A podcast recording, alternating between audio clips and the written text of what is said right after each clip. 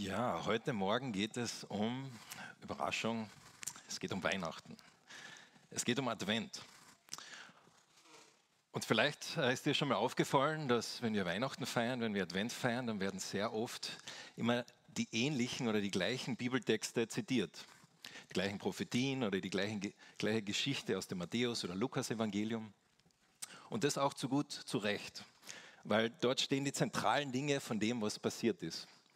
Aber ich möchte heute die Weihnachtsgeschichte von einer Seite her betrachten, die ähm, ein bisschen ungewöhnlich ist, sage ich einmal. Also ich selbst habe noch nie eine Predigt äh, über diesen Text gehört, den ich heute predigen werde. Aber ich sage schon jetzt einmal, es geht um Weihnachten. Bevor ich jetzt aber verrate, welcher Text es ist, muss ich einmal anfangen mit meinem Namen.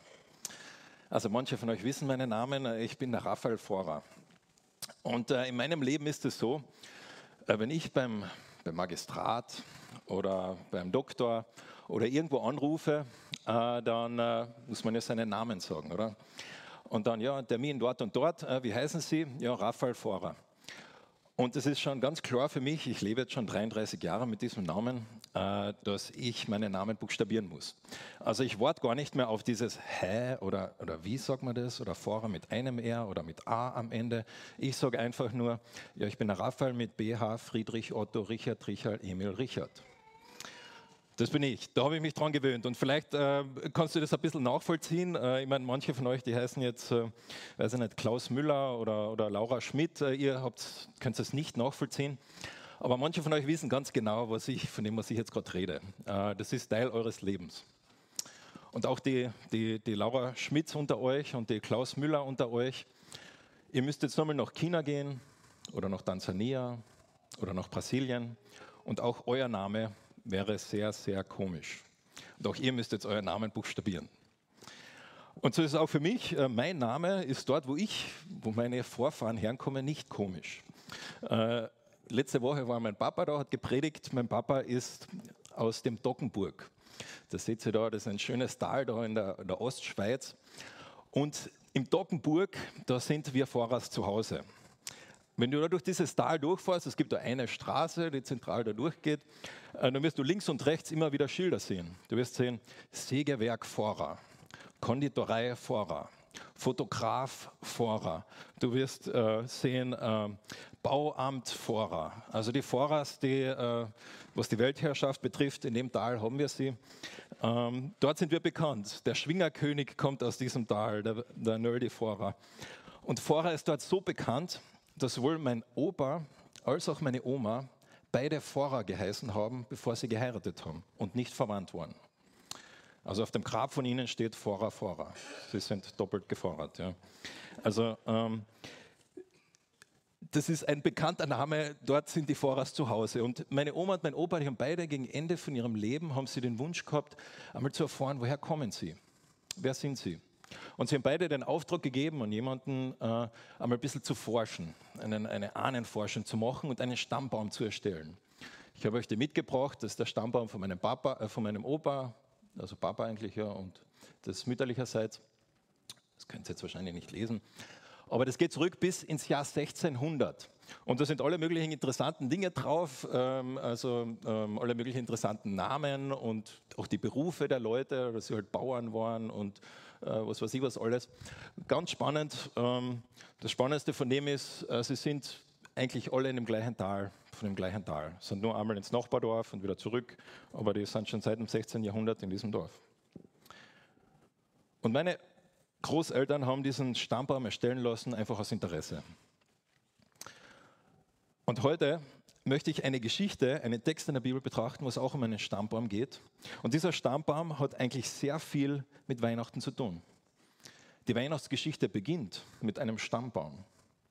Hast du gewusst, dass das Neue Testament mit einem Stammbaum beginnt? Das Neue Testament beginnt mit einem Stammbaum. Und für uns ist das jetzt so, ähm, so wie aus einer anderen Welt.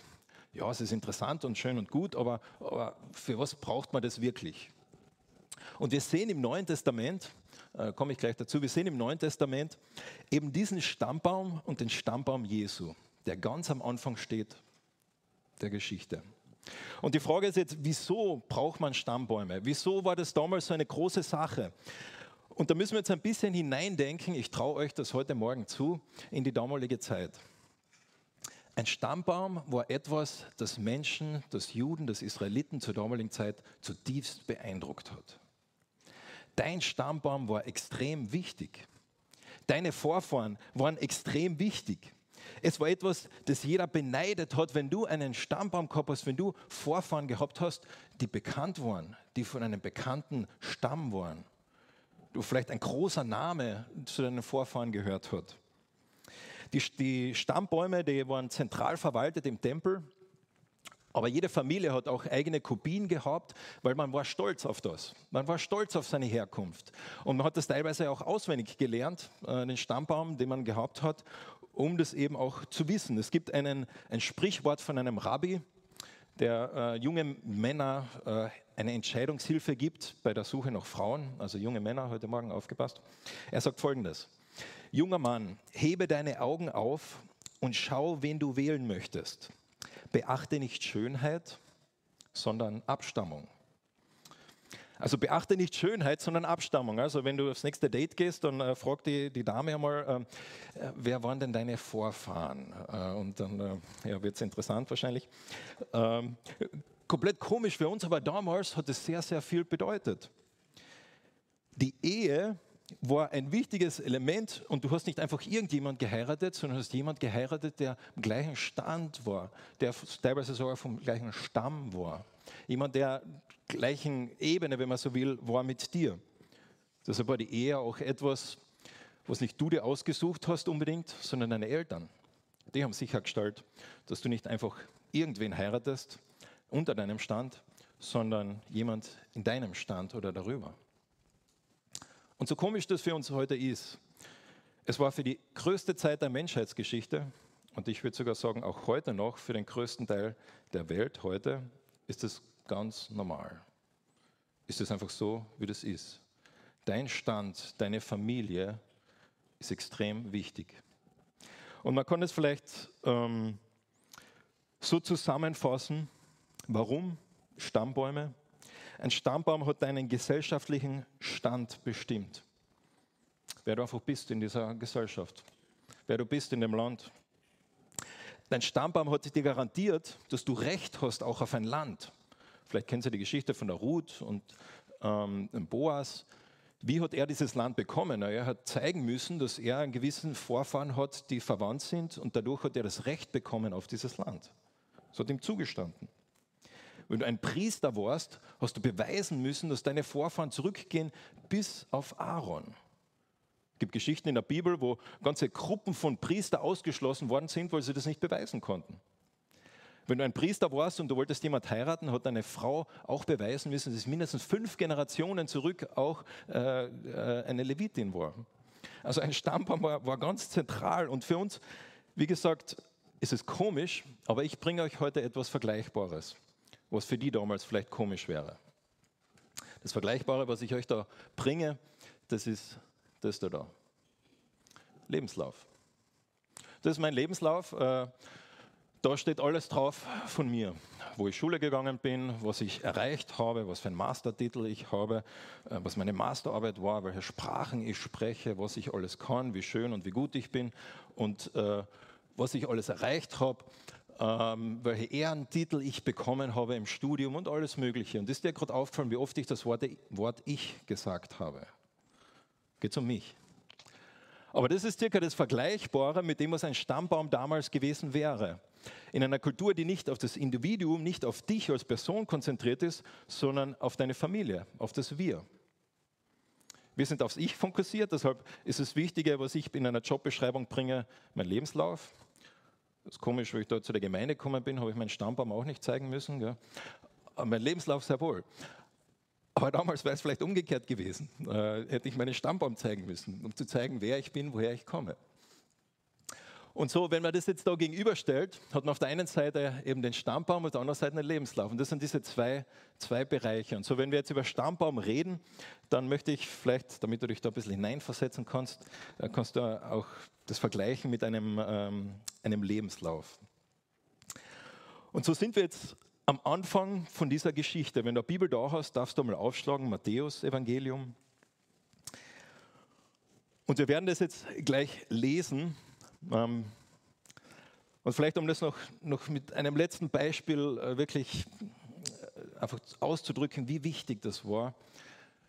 Die Weihnachtsgeschichte, da gibt es eine wichtige Person, das ist der Herodes.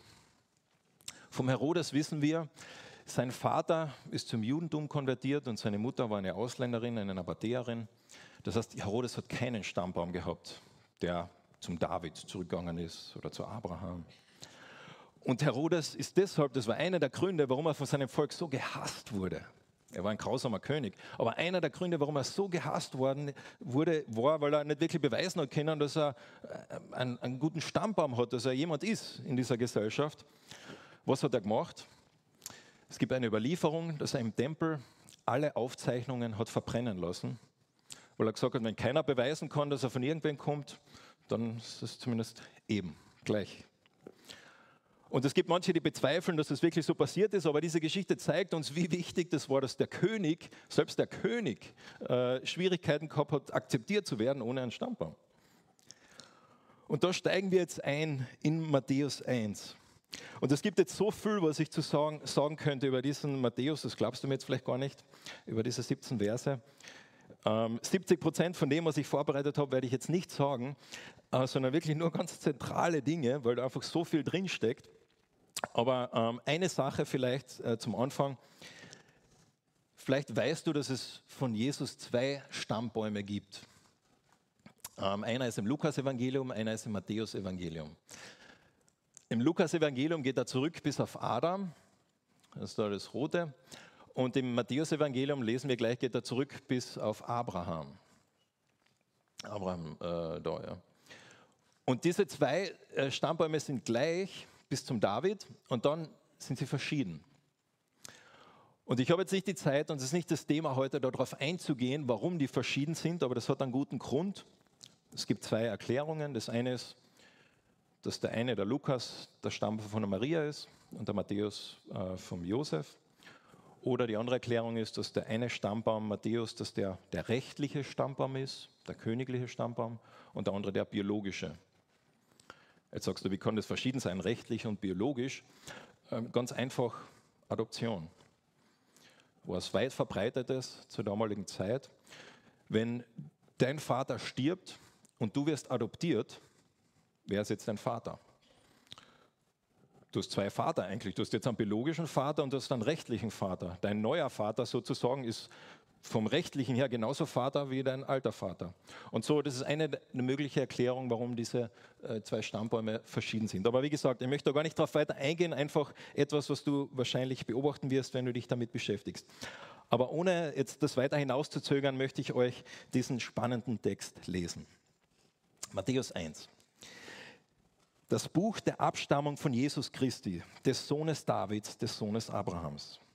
Abraham zeugte den Isaac, Isaac zeugte den Jakob, Jakob zeugte den Judah und seine Brüder. Judah zeugte den Beres und den Serach mit der Dama. Beres zeugte den Hesron, Hesron zeugte den Aram, Aram zeugte den Aminadab, Aminadab zeugte den Nachschon, Nachschon zeugte den Salomon, Salomon zeugte den Boas mit der Rahab, Boas zeugte den Obed mit der Ruth, Obed zeugte den Isai, Isai zeugte den König David, der König David zeugte den Salom mit der Frau des Uriah, Salomo zeugte den Rehabam, Rehabam zeugte den Abia, Abia zeugte den Asa, Asa zeugte den Josaphat, Josaphat zeugte den Joram, Joram zeugte den Usia, Usia zeugte den Jotam, seid noch da, Jotam zeugte den Ahas, Ahas zeugte den Hiskia, Hiskia zeugte den Manasse, Manasse zeugte den Amon, Amon zeugte den Josia, Josia zeugte den Johann, Jechonja und dessen Brüder zur Zeit der Wegführung nach Babylon. Und nach der Wegführung nach Babylon zeugte Jechonja den Shealtiel, Shealtiel zeugte den Zerubabel, Zerubabel zeugte den Abihud, Abihud zeugte den Eliakim, Eliakim zeugte den Asor, Asor zeugte den Zadok, Zadok zeugte den Achim, Achim zeugte den Eliud, Eliud zeugte den Eliezer, Eliezer zeugte den Matan, Matan zeugte den Jakob, Jakob zeugte den Josef, den Mann der Maria, von welcher Jesus geboren ist, der Christus genannt wird. So sind es nun von Abraham bis zu David insgesamt 14 Generationen und von David bis zur Wegführung nach Babylon 14 Generationen und von der Wegführung nach Babylon bis zu Christus 14 Generationen. Spannender Text, gell? Also wenn du einen Namen brauchst für dein Kind, äh, da kannst du mal ein bisschen genauer schauen. Vielleicht findest du was. Ich denke, wir sehen drei Dinge, oder drei Dinge möchte ich heute hervorheben von dieser Abstammung, die sehr wohl was mit uns zu tun haben. Das erste Mal, was wir da sehen, wenn wir einfach nur das erste Wort oder den ersten Begriff da anschauen, wie das Neue Testament anfängt, wie der Matthäus sein Buch anfängt, dann heißt es, das ist das Buch der Abstammung von Jesus Christus. Dieser Ausdruck findet sich nur ein einziges Mal in dieser Form, in dieser Art und Weise in der gesamten Bibel. Das ist in 1. Mose 5, 1. Mose 5, Vers 1. Dort heißt es, dies ist das Buch der Abstammung oder der Geschichte von Adam.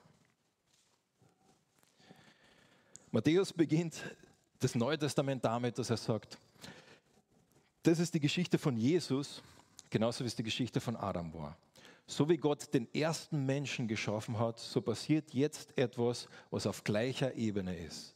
Etwas genauso Gewaltiges, etwas genauso Verrücktes wie die Erschaffung des ersten Menschen. So sehen wir jetzt das Buch der Geschichte von Jesus Christus. Etwas ganz Zentrales, etwas ganz ähm, Weltveränderndes wird da passieren. Das drückt er da aus, indem er diese Begriffe da nebeneinander stellt. Und er macht dann Folgendes. Er ähm, zeigt uns dann diese ganzen Namen und diese ganze Geschichte, aber er bringt, uns da eine Einführung.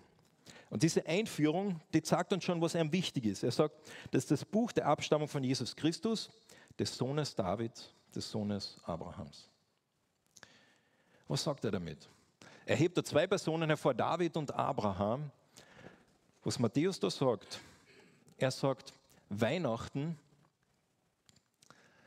Weihnachten beginnt nicht mit der Geburt Jesu. Der Stammbaum zeigt uns, dass die Geschichte Jesu nicht mit der Geburt, Geburt, Geburt beginnt, sondern mit seinem Stammbaum. Dass Gott nicht mit dem Menschen seine Geschichte angefangen hat, als Jesus auf diese Erde gekommen ist, sondern dass es ganz weit zurückgeht. Der Lukas geht bis Adam und Matthäus geht da bis zum Abraham zurück. Und was sagt er? Er sagt, Jesus ist der Sohn Davids, der Sohn Abrahams. Für einen Juden der damaligen Zeit war das verrückt gewesen. Er ist der Sohn Abrahams, er ist dieser versprochene Retter. Abraham war nicht einfach irgendjemand, sondern es war der Vater der Juden, es war derjenige, dem Gott dieses ganz zentrale Versprechen gegeben hat durch dich und deinen Samen, durch deinen Nachkommen werde ich die ganze Welt segnen. Und das ganze restliche Alte Testament ist nur eine, eine Erklärung zu diesen drei Versen, Matthäus, äh, 1. Mose 12. Alles geht darauf zurück. Wer ist dieser Same? Wer ist dieser Nachkomme? Und Matthäus sagt da, er kommt jetzt. Aber Matthäus setzt noch eins drauf. Er sagt nur, nicht nur ist er der Sohn Abrahams, sondern er ist auch der Sohn Davids. Dieses Versprechen, was dann Abraham gegeben worden ist, das ist immer mehr ergänzt worden. Es sind über 300 Prophetien, die wir über Jesus finden in der Alten Testament oder in der gesamten Bibel. Und eine ganz zentrale geht zu David. David war König und David hat dieses Versprechen gekommen, dein Königreich wird nie aufhören. Es wird durch deinen Samen jemand durch dich kommen und sein Königreich wird nie zu Ende sein. Er wird das wiederherstellen, dieses Versprechen Abrahams einlösen. Er wird diesen Zustand des Garten Edens wiederherstellen und dort regieren in Gerechtigkeit. Er wird ein Reich erschaffen, das nicht vergleichbar ist mit irgendetwas, was auf dieser Welt jemals existiert hat oder existieren wird. Diese zwei zentralen Elemente kommen zusammen in einem Vers in den Psalmen. Da heißt des König Namen bleibe ewiglich. Da redet es eben von diesem versprochenen König. Sein Ruhm wird wachsen, solange die Sonne scheint. In ihm werden gesegnet sein alle Heiden. Sie werden ihn glücklich preisen. Dieser ganze Psalm, Psalm 72, bringt diese zwei Versprechen, das Versprechen Abrahams, das Versprechen Davids zusammen und sagt, das ist die gleiche Person. Und Matthäus sagt, das ist Jesus. Und wir haben gesehen, dass also diese dieser Stammbaum da eingeteilt wird, das war Vers 17, in drei Teile. Eben der erste Teil ist von Abraham bis David. Der zweite Teil ist von David bis zum Exil und der dritte ist dann vom Exil zu Jesus. Also Abraham ist ganz zentral, David ist ganz zentral und das ist nur ein drittes Event, etwas drittes, was da passiert ist, was da ganz zentral ist, das ist Exil. Etwas, was wir sehr schnell überlesen, wenn wir das Alte Testament lesen, aber ganz zentral war. Das war der Tiefpunkt der Geschichte im Alten Testament. Das war der Punkt, wo, du einfach, wo die Israeliten einfach fertig waren. In unserem heutigen Leben wäre das einfach der Punkt, wo einfach alles schief gegangen ist. Du einfach nicht mehr weiter gewusst hast, wo du dich gefragt hättest, Gott, wo bist du? Gott, warum hast du das zugelassen? Gott, wie kann das sein? Das war der Punkt, das war das Exil. Und Matthäus zeigt da, dieser dritte Punkt, dieses Exil, das ist, sie sind zwar wieder zurück im Land, aber dieses Exil wird aufhören, wird fertig sein mit Jesus. Das ist die dritte Vollendung von diesen 14 Generationen. Also wir haben dreimal 14 Generationen. Und das dritte, dieses Exil endet quasi damit mit Jesus. Sie sind zwar vielleicht körperlich schon anwesend im Land, aber er sagt geistig, dieses Exil wird jetzt enden. Das wird mit Jesus enden. Er wird uns wieder zu Gott zurückführen. Und es ist so spannend und wie gesagt, da habe ich jetzt alles nicht die Zeit, da reinzugehen, aber da wird dreimal 14 verwendet, dreimal 14 Generationen. Können wir jetzt viel drüber reden, aber Zahlen waren ganz wichtig in Abstammungen. Warum? Zum Auswendiglernen.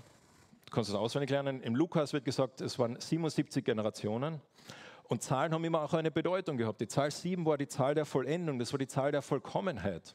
Genauso war auch die Zahl 3. Gott ist dreieinig. Und jetzt hast du hier 3 mal 14. 14 ist ein Zweifaches von 7. Das heißt in anderen Worten, er sagt da, hier passiert etwas äh, Perfektion. Hier kommt Gott. Hier ist etwas vollendet. Hier ist etwas Besonderes. 3 mal 14 ist das gleiche wie 6 mal 7. Und 6 mal 7 ist kurz vor 7 mal 7. 7 mal 7 wäre ein anderer Weg, das zu sagen. Also sie spielen noch mit Zahlen und für uns ist das vielleicht ein bisschen komisch, vielleicht sogar jetzt ein bisschen mystisch an jetzt vielleicht gerade, aber das war etwas ganz Normales, dass man durch Zahlen auch kommuniziert hat. Das macht Matthäus da.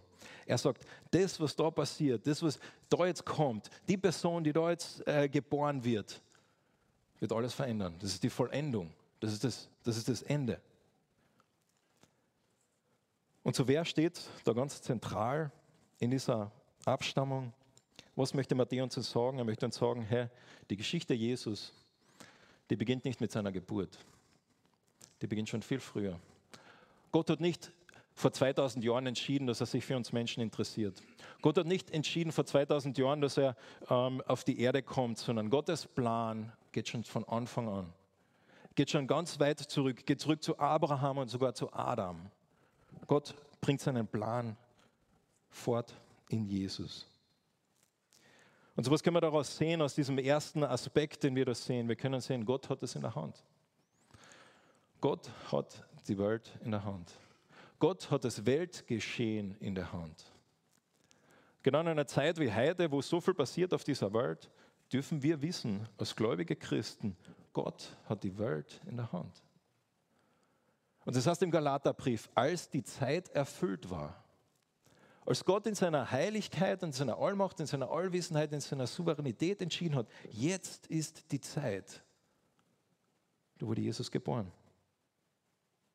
Die Zeit, wo das römische Reich, also auf so viele Orten und Weisen war das einfach die perfekte Zeit. Das war die Zeit, wo das römische Reich ähm, so verbreitet war, wo sie jahrzehntelang vorher Straßen gebaut haben damit, das, damit man ganz leicht reisen konnte. Das war die Zeit, wo alle eine Sprache gesprochen haben, was vorher nicht der Fall war, so dass das Evangelium raus konnte in die, in die, in die Welt des römischen Reiches. Ähm, es war die Zeit, wo die Erwartung eines Messias so hoch war, dass äh, Sekten sich gebildet haben, als sie gedacht haben, das muss jetzt in dieser Generation sein. So eine hohe Erwartung. In dieser Zeit sagt Gott, als die Zeit erfüllt war. Und wie oft vorher haben die Israeliten sich gefragt, Gott, wie lang noch? Gott, wo bist du? Und vielleicht fragst du dir das auch manchmal, vielleicht fragst du dir das heute. Gott, wo bist du eigentlich in meinem Leben? Gott, wo bleibst du in dieser Situation? Gott, wie kannst du das nur zulassen? Gott, wie wird es jemals weitergehen? Ich sehe da keinen Ausweg. Dann zeig uns der Stammbaum Jesu. Gott hat es in der Hand. Und das, was im Großen gilt, das wissen wir, das gilt auch im ganz Persönlichen für dein Leben und für mein Leben. Glaubst du das? Glaubst du, dass Gott auch dein Leben leiten möchte? Dass er auch für deinem Leben einen Plan hat, dass auch für deinem Leben nicht einfach alles zufällig passiert, sondern dass er da dahinter steht und dass er dich führen möchte, dass er dich leiten möchte. Und so wir sehen das in diesem Stammbaum, dass die Geschichte Jesu nicht mit Weihnachten beginnt, sondern viel früher. Aber wir sehen noch etwas Zweites in dieser Geschichte. Wir sehen, dass Weihnachten mehr ist als einfach nur eine nette Geschichte. Das Evangelium von Matthäus beginnt nicht vor einer langen Zeit in einer weit, weit entfernten Galaxis. Es war einmal vor vielen Generationen. Es beginnt nicht wie ein Märchen, es beginnt nicht wie eine Geschichte, sondern es beginnt ganz langsam, ganz trocken mit Namen. Es beginnt mit der Realität. Es beginnt mit echten Personen. Ich habe vorher erwähnt, diese äh, Genealogien, diese Stammbäume, die konnte man einsehen. Die waren im Tempel einsehbar, die, konntest, die waren auch, hat auch verschiedene Kopien gegeben, die waren nachprüfbar. Du hast da hingehen können und schauen können. Also du hast nicht einfach irgendjemand da jetzt äh, sagen können, ja, das ist mein Vater, sondern äh, das war nachprüfbar, das war zum Sehen. Genauso wie in meinem Lebenslauf, ich könnte auch reinschreiben, ja, ich bin äh, Doktor der Philosophie äh, und äh, ich äh, habe noch drei äh, Mastertitel nebenbei und äh, habe 30 Jahre Berufserfahrung ähm, als, äh, weiß nicht was. Das kann man nachprüfen. Gell? Äh, wie, ist das, wie ist das wirklich? Was hat der Raffi wirklich gemacht? Äh, da fragen wir mal den, da fragen wir mal den. Ähm, genauso war das da beim Stammbaum. Das ist nachprüfbar, das ist einziehbar, das ist Geschichte, das ist echt. Es gibt eine Geschichte, die finde ich so, so spannend. Diese Geschichte ist von zwei Missionaren das waren Des und Jenny Oldridge. Des und Jenny Oldridge, die waren in den ähm, ja, so 1960, 1970, sind sie nach Papua-Neuguinea gegangen. Papua-Neuguinea haben sie sich eine Volksgruppe ausgesucht, die sehr klein war. Diese Volksgruppe hat noch keine Bibelübersetzung gehabt. Und dieser Volksgruppe haben sie zuerst die Sprache gelernt, und dann haben sie die Sprache aufgeschrieben, die es noch nicht gegeben hat. Und dann haben sie die Bibel übersetzt und den Leuten es beigebracht. Äh, so wie es viele Bibelübersetzer machen. Die waren auch mit Wycliffe unterwegs. Und es war so eines Tages, und sie erzählen es in ihrem Buch, ähm, da haben sie das Matthäus-Evangelium fertig übersetzt. Da haben sie gesagt, ah super, wir sind endlich fertig mit Matthäus-Evangelium. Und dann erinnert äh, die Jenny den Des, ah ja, aber du hast die, die, den Stammbaum Jesu noch vergessen am Anfang. Dann sagt er, ah ja, stimmt. Und dann hat er noch den Stammbaum Jesus am Anfang hingestellt, weil, wie gesagt, er war nicht so wichtig. Ähm, und hat ihn äh, noch quasi mit seiner Übersetzerin, die von diesem Stamm war, ähm, gemeinsam haben sie den übersetzt. Und als diese Übersetzerin fertig war, ähm, ist sie ganz untypisch, erzählt er, ist sie aufgestanden und hat gesagt, heute Abend findet eine wichtige Besprechung beim Stammesfürsten statt. Und er hat sich schon gefragt, äh, was, was wird das jetzt, was, was, was, haben wir jetzt da falsch gemacht? Und sie sagt ihm, bring bitte heute das mit, was wir übersetzt haben. Und er denkt sich nur, äh, haben wir das gleiche übersetzt? Und dann am Abend geht er dann hin zu diesem Stammesfürsten und sie in dieser Gesellschaft, dann steht sie dann auf und sagt, äh, wir haben heute etwas übersetzt und ich möchte, dass äh, dieser Des das laut vorliest. Und er fängt dann an, ja. Ähm, Abraham zeugte den Isaac, Isaac zeugte und so weiter. Gell? Und währenddem er liest, merkt er, wie auf einmal die Leute immer stiller werden und wie sie wirklich an seinen Lippen hängen. Und auf einmal kriegt das mit der Angst zu tun.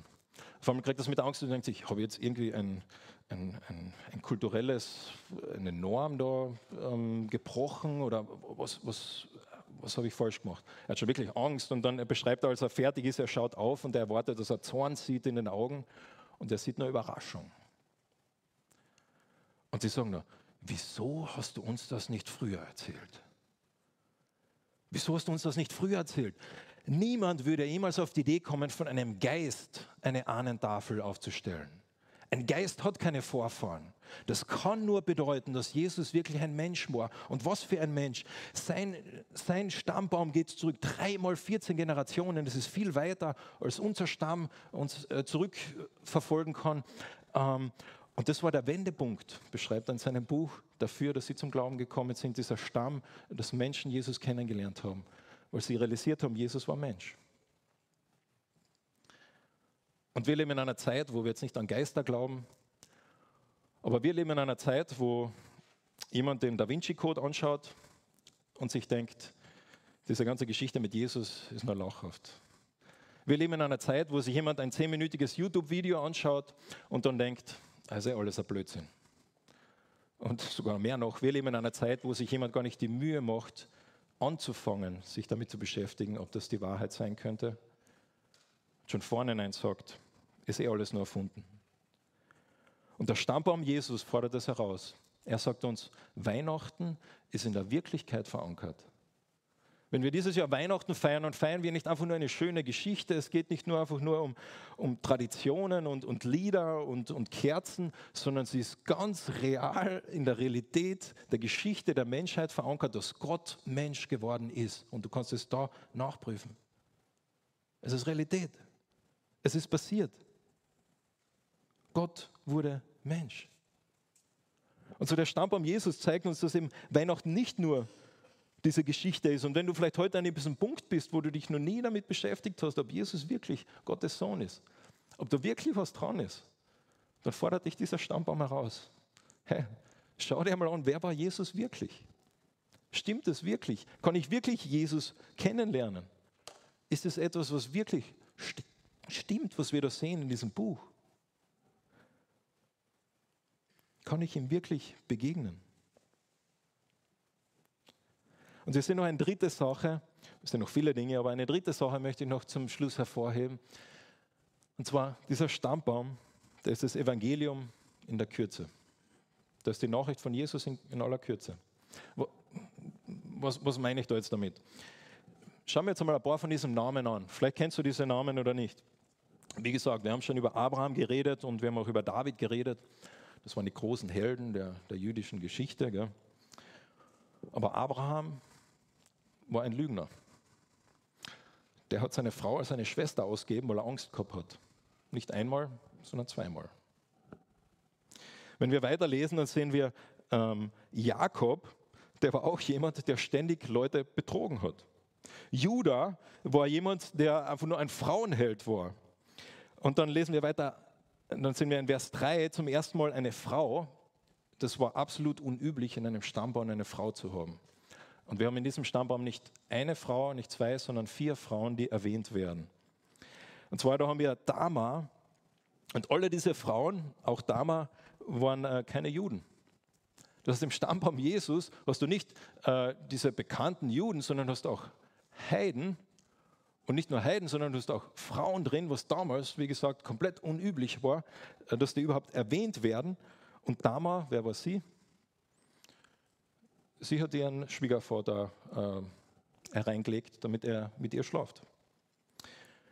Was hat Aram gemacht? Was hat Nachschon gemacht? Was hat Salomo gemacht? Wir könnten noch, äh, äh, noch viele dieser Geschichten lesen. Ähm, wenn wir weiterschauen, Rahab ist bekannt als die Hure, wenn du die Geschichte liest im Alten Testament. Ruth war eine, ähm, eine Ausländerin von einem Stamm, der quasi die Erzfeinde Israels waren. Und äh, der Erzfeinde Israels ist in diesem Stammbaum Jesus drin. Dann hast du Bathsheba, die natürlich, wie wir, vielleicht kennst du diese Geschichte, wo David mit Bathsheba geschlafen hat, ihren Mann umgebracht hat und sie war Teil davon. Und auch sie war ähm, wahrscheinlich eine Ausländerin. Und wir können noch weitergehen und weitergehen und äh, wir können uns jeden dieser Namen anschauen. Äh, und das wäre alles sehr, sehr ernüchternd. Also wenn ich eine Religion starten möchte, wenn ich zeigen möchte, dass Jesus Gottes Sohn wäre, dann wäre das genau der Weg, wie ich es nicht machen würde. Da würde ich irgendwie hervorheben die guten Dinge. Das ist irgendwie so, als würde ich in meinem Lebenslauf reinschreiben, ja, ich war drei Jahre bei Infineon, ähm, dann ist die Firma leider in Konkurs gegangen, weil ich habe einen Fehler gemacht. Danach, äh, noch, nachdem bin ich dann zwei Jahre in einer anderen Firma gewesen, bis der Chef herausgefunden hat, dass ich Geld gestohlen habe. Ähm, und äh, dann äh, war ich 15 äh, Jahre arbeitslos ähm, und niemand würde das in seinen Lebenslauf reinschreiben. Sondern was schreiben wir rein? Wir schreiben rein die guten Dinge, also das, was ich erreicht habe, wer ich bin, äh, wie, wie, toll ich bin, was ich kann und was, welche Ausbildung ich habe. Aber das sehen wir nicht im Stammbaum Jesu, sondern wir sehen da ganz normale Menschen. Menschen wie du und ich die Fehler gemacht haben. Und so, das ist das Evangelium. keiner dieser Menschen verdient es, in diesem Stammbaum zu sein. Auch du würdest es nicht verdienen, in diesem Stammbaum zu sein. Aber genau das ist die gute Nachricht, dass Jesus sich entschieden hat, genau durch diesen Stammbaum, durch diese Leute, dass er nicht gesagt hat, ich bin mir zu toll dafür, ich äh, brauche einen schön, äh, schön äh, gereinigten und schön, ähm, schönen Stammbaum, sondern er sagt, durch ganz normale Menschen, Menschen, die Fehler gemacht haben. Ein Theologe hat einmal gesagt, dieser Stammbaum liest sich so, als hätte jemand versucht, die schrecklichsten Geschichten des Alten Testaments zu nehmen und sie alle zusammenzupacken. Und das stimmt. Und Jesus sagt, und ich bin gekommen, ich bin ein Mensch. Und keiner dieser Menschen verdient es, meinem Stammbaum zu sein. Und keiner dieser Menschen ist gut genug dafür. Und das ist genau der Punkt. Das ist genau der Punkt. Diese Welt braucht, es gibt keine andere Lösung als Jesus sagt dieser Stammbaum. Es gibt keine Lösung. Jesus hat kommen müssen, weil keiner dieser Leute hat es geschafft und alle haben ihn gebraucht und alles zeigt auf ihn hin. Unter diesem Stammbaum, wie gesagt, sind nicht nur Menschen, die ähm, Fehler gemacht haben, sondern da sind alle drin. Da sind nicht nur Juden drin, sondern Heiden und Frauen. Und wie gesagt, für uns heute eh schon normal, aber zur damaligen Zeit komplett unglaublich, dass ein Heide ein Ausländer der Vorfahre des Messias sein würde. Komplett undenkbar. Aber wir sehen da genau das, was wir im restlichen Buch lesen. Wie Jesus mit Heiden, mit Menschen, die ausgestoßen worden sind, den Samaritern. Wie, Menschen, wie Jesus mit Frauen, äh, zu denen keiner beachtet hat, wie er mit ihnen umgeht und zu ihnen gekommen ist. Und was ist die Botschaft, was ist die Nachricht? Jesus ist für alle gekommen. Das Buch Matthäus fängt an in Vers 3 mit einer Frau, die eine Ausländerin ist. Und das Buch Matthäus endet, die letzten Verse, mit dem Auftrag, zu allen Ausländern zu gehen, zu aller Welt zu gehen. Also wir sehen schon in diesem Stammbaum, sehen wir schon drin, was Gott wichtig ist. Wir sehen schon drin, das, was Jesus zeigen wird später, sehen wir da schon alles äh, drin verpackt. Und schlussendlich sehen wir das alles auf Jesus hinweist.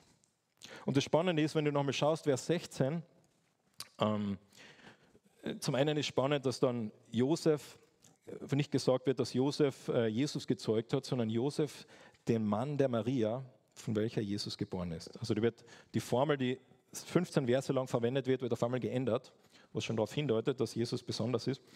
Aber dann wird gesagt, Jesus, wer ist Jesus? Er ist der Christus. Er ist der Messias, er ist der Erretter. Messias ist eben dieser Begriff, von dem ähm, so viele Prophetien gemacht worden sind, auf den die ganze Geschichte hingewiesen hat. Und da heißt jetzt, nicht nur war Jesus halt Jesus und Christus war nicht sein Nachname, sondern Christus war sein Titel. Er war derjenige.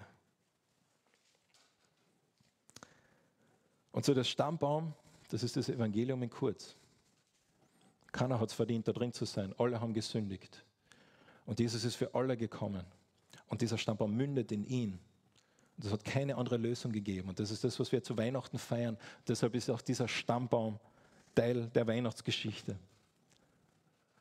Und was sagt Jesus dann später im Matthäus-Evangelium? Es kommen seine Brüder und seine Schwestern und er sagt, und seine Mutter, er sagt, schau, mich, schau zu mich herum. Da sind meine Mutter und meine Brüder. Wer den Willen meines Vaters im Himmel tut, der ist mein Bruder, meine Schwester und meine Mutter. In anderen Worten, wenn du Jesus kennenlernst, wenn du Jesus eine Beziehung mit ihm hast, dann sagt er, hey, du bist Teil meiner Familie. Und dieser Stammbaum, wenn man so will, äh, bildlich gesprochen, geht weiter. Und Gott möchte, dass du, bildlich gesprochen, Teil dieses Stammbaums wirst. Dass du ein Kind Gottes wirst. Dass du ein Bruder, eine Schwester von Jesus wirst. Dass du diese Beziehung mit ihm hast. Das ist sein Wunsch, das ist sein Anliegen. Und wir können diese, diesen Stammbaum, diese Geschichte abschließen mit diesem Vers aus Jesaja 46. Ich verkünde von Anfang an das Ende und von der Vorzeit her, was noch nicht geschehen ist. Ich sage, mein Ratschluss soll zustande kommen und alles, was mir gefällt, werde ich vollbringen. Das ist das, was wir zu Weihnachten feiern dass Gott ans Ziel kommt. dass Gottes Plan durchkommt. Dass Gott das Ende schon kennt vom Anfang. Und das gilt für das Weltgeschehen und das gilt auch für dein Leben. Und dass Gott möchte, dass du Teil wirst von dieser Familie, die ähm, Familie Gottes. Dass das, was wir da sehen, nicht einfach irgendwie eine schöne Geschichte ist, dass wir zu Weihnachten halt ähm, ja, das halt machen, weil wir das machen, sondern dass es ganz aktuell, ganz zutiefst in der Realität verankert ist. Dass Gott Mensch geworden ist. Das ist das, was wir zu Weihnachten feiern. Und das ist das, was Matthäus ganz am Anfang hinstellt von seinem Evangelium, um uns das zu vermitteln. Ich möchte mit uns beten.